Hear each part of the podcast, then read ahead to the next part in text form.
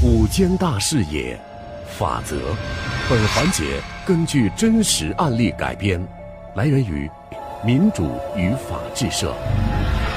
今天的主人公是张静梅，她退休前呢是鹤壁淇县某乡镇中学的一名老师，从事教育工作很多年了。张静梅不仅学生弟子遍布当地，养育的两个孩子也都从名牌大学毕业了。曾经也获得了鹤壁市优秀母亲的荣誉称号。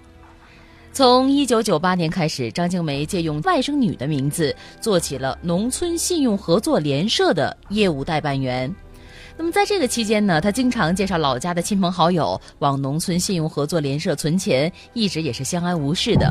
由此啊，她也取得了家中亲友的信任。二零零六年，由于中国银监会下发通知，农村信用合作联社不再设有代办员这一职位。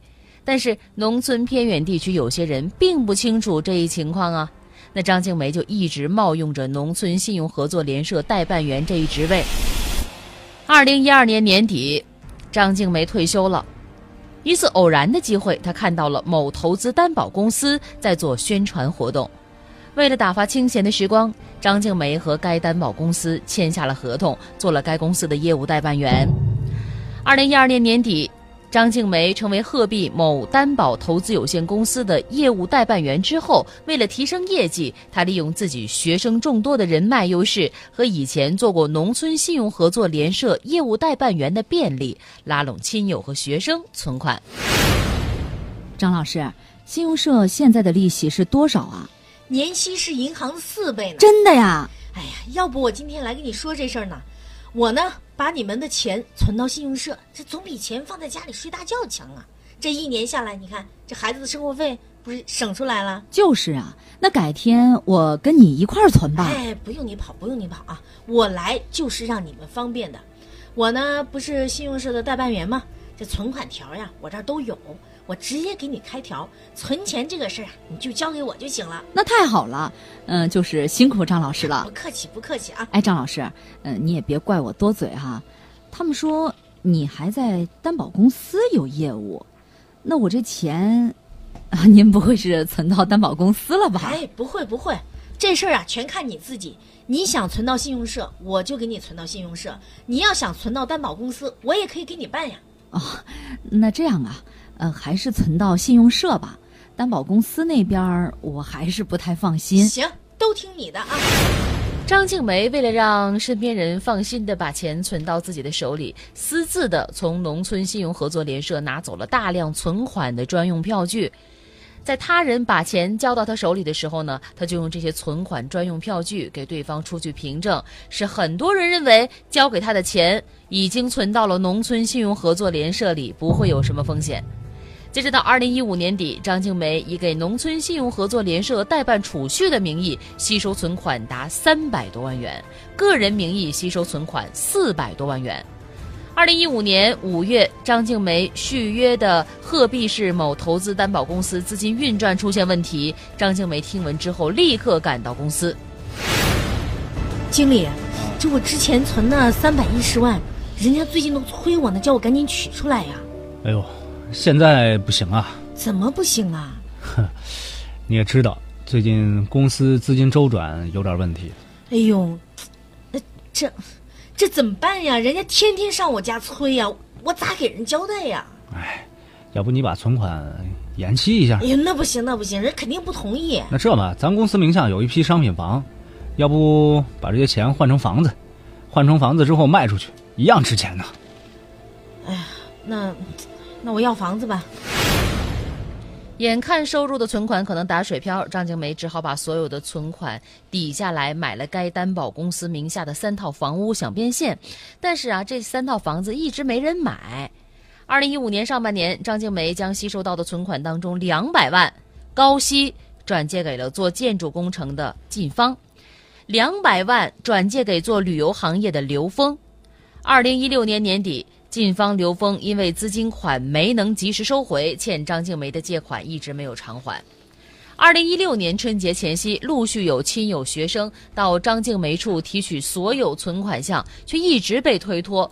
部分出借人等不及啊，就直接到农村信用合作联社用张静梅给的存款凭证取款。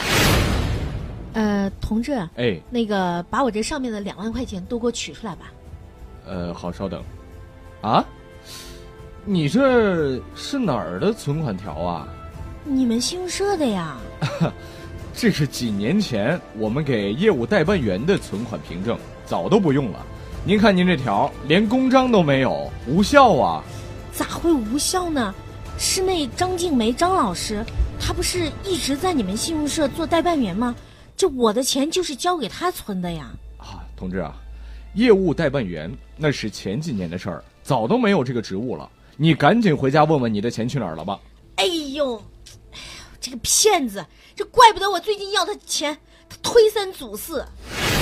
至此呢，张静梅非法吸收存款的消息开始扩散了。愤怒的亲友、愤怒的学生陆续上门找张静梅家讨债。张静梅，你说说我们家钱去哪儿了？张老师，我们都是您的学生，您坑谁也不能坑学生啊！得了吧，我们是他亲戚，他都坑，何况是你们这些学生呢？对，对不起大家，这。这我也不知道会弄成这样啊！这你光对不起有什么用？我们钱到底去哪儿了？你是不是花了？我我我没有花，我哪敢呀？这你们的钱我存到那投资担保公司了，最近他们资金有点紧，这钱暂时周转不开。这我怕你们的钱不安全，我就给置换成房子了。但是。但是这房子这东西，你们也知道，它一时半会儿都卖不出去呀。张老师，你也太夸张了！您拿着我们的钱去挣钱呢？您这好歹也是干了一辈子教育工作的，您这是不是太离谱了？坏良心呀你啊！谁给的你这么大权利呀？我跟你说，要不是我们到信用社去取钱，还被你蒙在鼓里呢。啊！我不管你把钱放哪儿了，你今天必须把钱给我。对，对不起大家，对不起大家，我我想办法行不行？张静梅觉得无法面对亲朋好友，更害怕他们得知自己的存款要不回来会有过激的行为，就趁着凌晨逃到了西安市郊区的农村躲了起来。这下找不到张静梅了，这些受骗的学生亲友陆续到祁县公安局报案。随着公安机关对他进行网上追逃，张静梅在西安的生活受到很大的限制，更难熬的是心理上的沉重压力。在经历了三个多月的躲藏生活之后，不堪重压，张静梅终于在二零一六年三月二十八号选择到祁县公安局投案自首。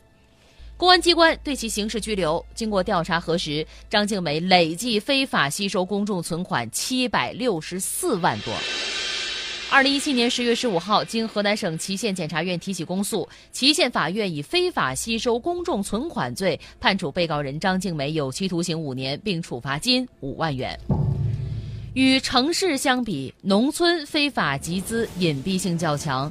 其一是利用熟人吸储，非法集资更多通过在农村广布的业务员，以高额的利息差，诱使业务员发展亲友等熟人储户。